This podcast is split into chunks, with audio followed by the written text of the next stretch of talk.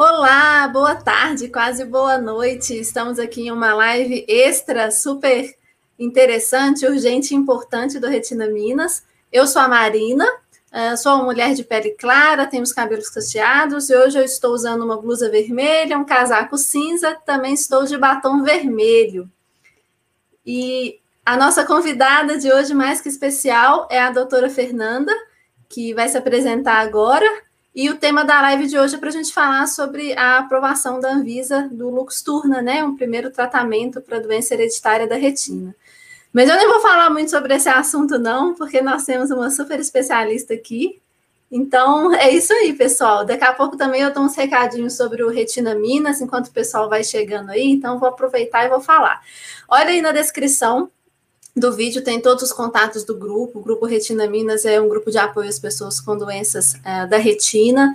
A gente está agora com uma novidade. Quando nós atingirmos mil pessoas inscritas no canal, nós vamos fazer uma live super bombante sobre retinose pigmentar. Então, compartilha o vídeo, pede e se inscreve no canal se não for inscrito, é só clicar no botãozinho que está aqui logo abaixo do vídeo, manda para o seu amigo, familiar, vizinho, manda para todo mundo, pede para todo mundo se inscrever do canal.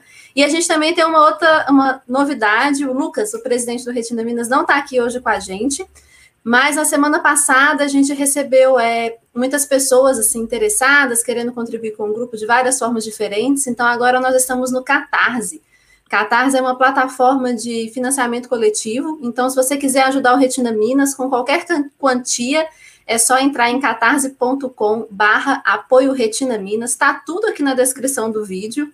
É, a gente, o Lucas gosta de falar que o grupo não é meu, o grupo não é seu, o grupo é de todos, então fiquem super à vontade, continuem entrando em contato com o grupo, a gente acha ótimo o retorno de vocês, aceitamos todas as críticas, ideias, sugestões, fiquem super à vontade.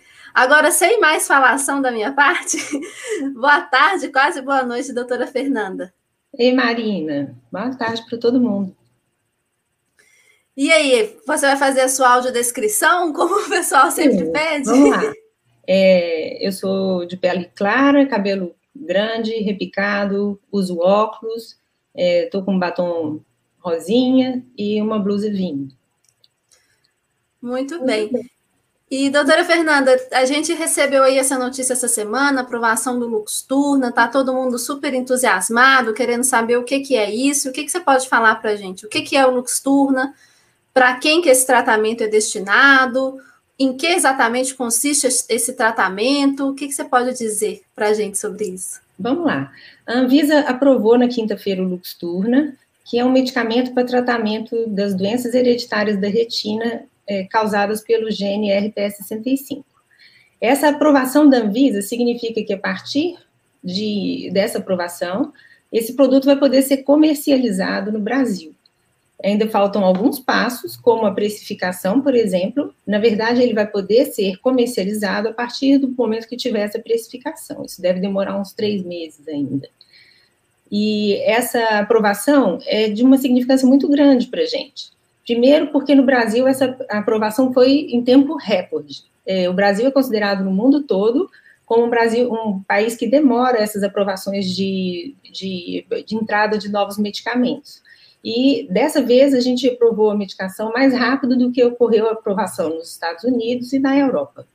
É, foram vários passos é, novos que foram é, necessários para aprovação dessa droga no Brasil, porque é uma droga de alta tecnologia, uma, uma droga nova que envolve o uso de um vírus é, não humano, e isso foi necessário a Anvisa, inclusive, montar uma equipe para avaliar a segurança, a biossegurança desse, desse medicamento, como ele deveria ser usado na prática clínica, e a Anvisa fez várias exigências também para a empresa que vai comercializar ele, que é a Novartis, é, foi necessário a Novartis comprovar como, foi, como foram feitos os estudos clínicos de, de verificação de eficácia e segurança dessa medicação, comprovar que foram usados na, nesse teste clínico o mesmo medicamento que vai ser comercializado, mesma dose, mesma fórmula, e esse medicamento é de uma de um, uma fragilidade muito grande, ele precisa ser conservado a menos 65 graus, é, ele precisa de ser preparado pouco tempo antes da cirurgia. Então, é, foi necessário também o desenvolvimento de centros específicos para a aplicação desse medicamento. E, para a gente, isso tudo representou uma conquista muito grande. A partir dessa conquista, a gente acredita que outras empresas que já estavam de olho aí no Brasil vão se interessar também em trazer não só pesquisas que envolvam a terapia gênica, mas também os novos medicamentos de terapia gênica quando forem aprovados. Nossa, então foi um, um, super processo, porque é um super tratamento, né, com alta tecnologia. E você falou então que a, essa aprovação é o primeiro passo, né, para as pessoas poderem ter acesso a esse tratamento. E você falou que só quem tem mutação no RPS 65. Você pode explicar um pouco mais isso, para não ficar a dúvida? Super importante também. O paciente, para se candidatar a esse tratamento, ele precisa de ter um diagnóstico muito preciso. Esse tratamento, ele vai corrigir um defeito na produção de uma proteína que é essencial na função do fotorreceptor. Essa proteína é sintetizada pelo gene RPS65. O paciente que tem a mutação patogênica, a mutação que causa a doença, é, nesse gene RPS65, ele não vai ter essa proteína funcionando no fotorreceptor e o fotorreceptor acaba degenerando e, e parando de funcionar. Esse tratamento ele vai substituir essa produção de proteína que não está adequada no paciente, então ela é chamada de terapia de substituição. E por isso, o, somente o paciente que tem variante no RPS 65 é candidato ao tratamento. Se ele tiver uma doença da retina causada por outro gene, não funciona esse medicamento para ele. Ele precisa de ter a mutação no RPS65. Precisa de ser uma mutação herdada do pai e uma mutação herdada da mãe. Precisa de ter duas mutações. Exatamente em dois alelos diferentes, que significa uma mutação foi herdada do pai e uma mutação foi herdada da mãe. Existem é, outros critérios também a serem avaliados no teste genético. A mutação precisa ser conhecidamente patogênica. Entendi. Então, para a pessoa poder saber se ela tem essa mutação, ela tem que fazer o exame, que é o exame do teste genético, não é isso? É, o teste genético é essencial para esses novos tratamentos que são gene específicos. E, e, muita gente pergunta como é que eu faço para saber se eu tenho esse gene. A pessoa tem que conversar com o médico dela, solicitar e procurar fazer esse exame, não é isso, mais ou menos? Isso. E tem até uma pessoa que comentou aqui que eu achei legal, ela colocou assim, ó, nem a Ju, Juscelia, nem posso conter minha alegria, pois é o meu caso, GNRPS 65. E outras Ganhou dúvidas. Na loteria. Oi? Oi, pode falar. Ganhou na loteria. Ganhou na loteria. De escolher, são mais de 90 genes que podem causar retinose pigmentar. A gente tem quase 350 genes, 360 genes que, que estão relacionados com as doenças da retina. E é, esse primeiro tratamento corrige só o defeito no RPS65. Entendi. Então, e para pessoas como a, como a Juscelia, que comentou aqui no chat que tem o RPS65, eu acredito que vai estar todo mundo muito alegre. O que, que a gente pode falar para essas pessoas agora para ter um, um pouquinho mais de paciência e que logo, logo elas vão estar conseguindo fazer esse tratamento? Como é que, quais são os próximos passos? Eu acho importante ela procurar o oftalmologista que acompanha ela. É, eu não sei se ela é acompanhada por alguém que vai poder dar seguimento nesse tratamento, e a partir desse oftalmologista ela vai encaminhar os outros passos. Perfeito. Então, em resumo, é um tratamento para quem tem o RP65, para saber se esse é, é, o gene né, que você herdou aí com mutações do seu pai e da sua mãe, você vai ter que fazer o teste genético. É, tem que, claro, quem vai conseguir orientar é o médico oftalmologista. Esse é o primeiro passo, a gente vai acompanhar aí os próximos passos. E esse tratamento, doutora Fernanda, é, uh, quem for fazer esse tratamento, existe alguma expectativa que a pessoa pode ter em relação a ele? Esse medicamento foi muito estudado, né? Foram é, quase 20 anos de pesquisa, desde que ele foi é, estudado no laboratório até a finalização dos testes clínicos. É, no estudo de fase 3, que foi o estudo que levou à aprovação desse medicamento nos Estados Unidos, foi comprovado que os pacientes que tinham essa mutação, é, quando tratados com Luxturna, eles melhoravam entre 8 e 15 letras de visão, tinham uma melhora de campo visual é, e uma melhora na percepção da visão noturna. Esses foram os resultados de fase 3 desse, desse medicamento. Legal. A e gente tem que considerar que a doença é progressiva, né, uma doença que, que progride passo a passo para a perda de função visual, e que é um medicamento que causa, apesar, assim, quando a gente pensa assim, oito letras, o que, que é isso? Apesar de serem oito letras, causa um impacto muito positivo na vida desses pacientes, e por isso a gente conseguiu a aprovação no, no FDA, nos órgãos europeus e aqui no Brasil. Nossa, eu acho oito letras muito. Se eu melhorasse oito letras na minha visão, acho que eu ia ficar feliz o resto da vida.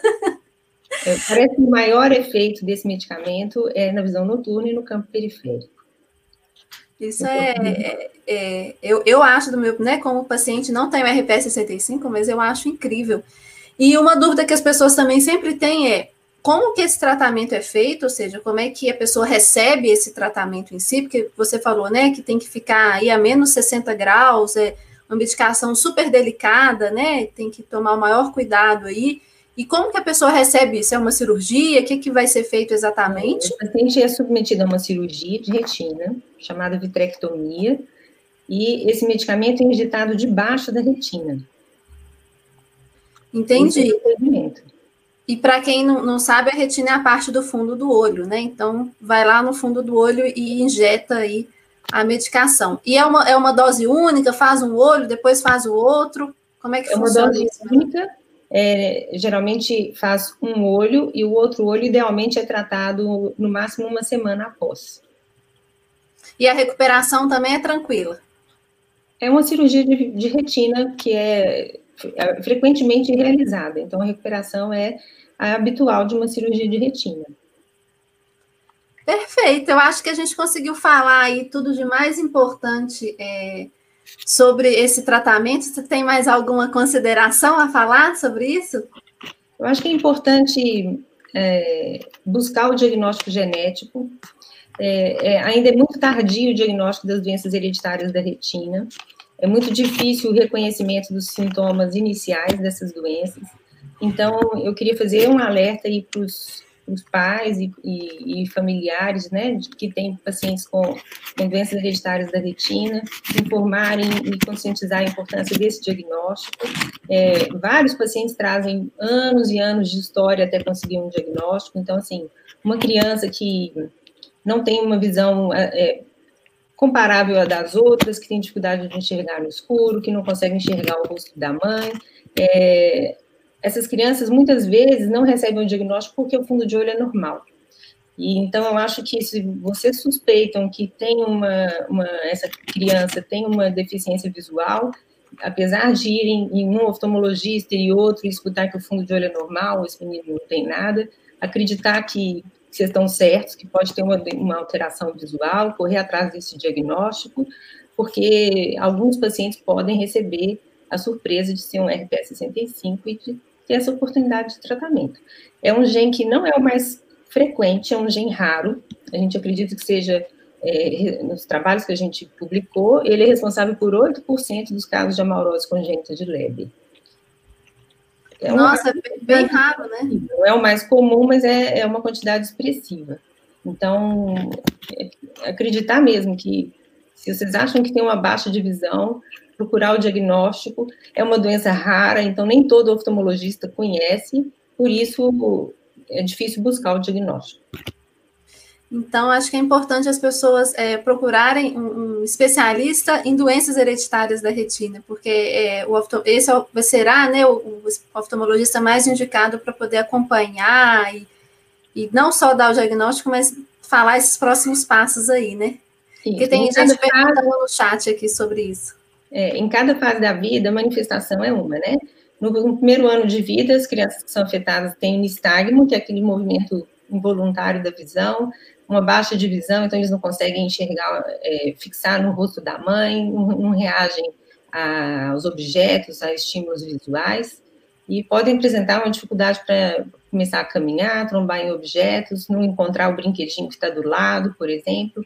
E depois, nos primeiros anos de vida, a, a dificuldade na visão noturna pode começar a ficar bem marcada, a dificuldade no campo visual periférico, então não, não consegue enxergar uma pessoa, uns objetos que estão é, ao entorno, e depois pode começar a evoluir com a perda da visão central também, dificuldade para enxergar quadro, para enxergar letrinhas, e sempre com baixa visão noturna, é uma característica muito importante desse gene. É, tem muita gente perguntando aqui no chat, eu acho que é, quando a gente explicou sobre que tem que ter o teste genético, muita gente perguntando onde faz esse teste genético. E, na verdade, o teste genético é feito com uma amostra, geralmente, do sangue, não é isso? A pessoa, às vezes, não precisa ir no local exato do teste. Eu acho que. Como é que você... laboratório padroniza uma amostra para o teste. Então, existe laboratório que usa saliva, tem laboratório que usa suave bucal, tem laboratório que usa sangue. Então, é, não precisa o paciente ir ao laboratório, geralmente esses laboratórios nem sempre têm até estrutura para colher esse material. É, esses, esses laboratórios recebem é, material de, do mundo todo e o médico que está acompanhando elas pode orientar, se não, procurar um médico especializado em doenças hereditárias da retina, geneticista, que eles conseguem encaminhar esse, esse exame. Entendi. E a gente, esse exame é feito no Brasil? É possível fazer também no Brasil. Também porque os testes genéticos, eles dão diagnóstico em 70% a 80% dos casos. O resto, a gente precisa de diagnóstico clínico. Então, uma vez que o, diagnóstico é, genético é negativo ou indeterminado, e a gente acredita muito que possa ser o RPS65, tem outros testes que a gente pode fazer para poder concluir que aquela doença está relacionada ao RPS65. Então, é, é, é, muito importante ter o quadro clínico bem definido, porque o teste genético dá o diagnóstico em 70% ou 80% dos casos. O resto vai ser feito pelo diagnóstico clínico e, e focado no diagnóstico clínico a busca desse gene é responsável pela doença. Beleza, e tem muita gente perguntando sobre valor aqui no, no, no, chat, mas eu acho que isso a gente não consegue falar agora. Tem alguma ideia? Como é que é? Eu também não é, sei é, nada. Eu falei isso. que o preço não está definido, né? Agora, Isso. a partir de segunda-feira, que vão fazer a submissão para solicitar essa, essa, essa precificação do medicamento. A gente sabe que é um medicamento que não é barato e a gente sabe que é uma doença que causa um impacto é, econômico muito grande, né? É, o impacto econômico, é, impacto na vida do, do, paciente, na vida dos, dos familiares. Então, é, é alto o custo de um de um, de um deficiente visual. É, tem um estudo nos Estados Unidos que avaliou o custo é, do paciente com RPS 65 em 2 milhões de dólares.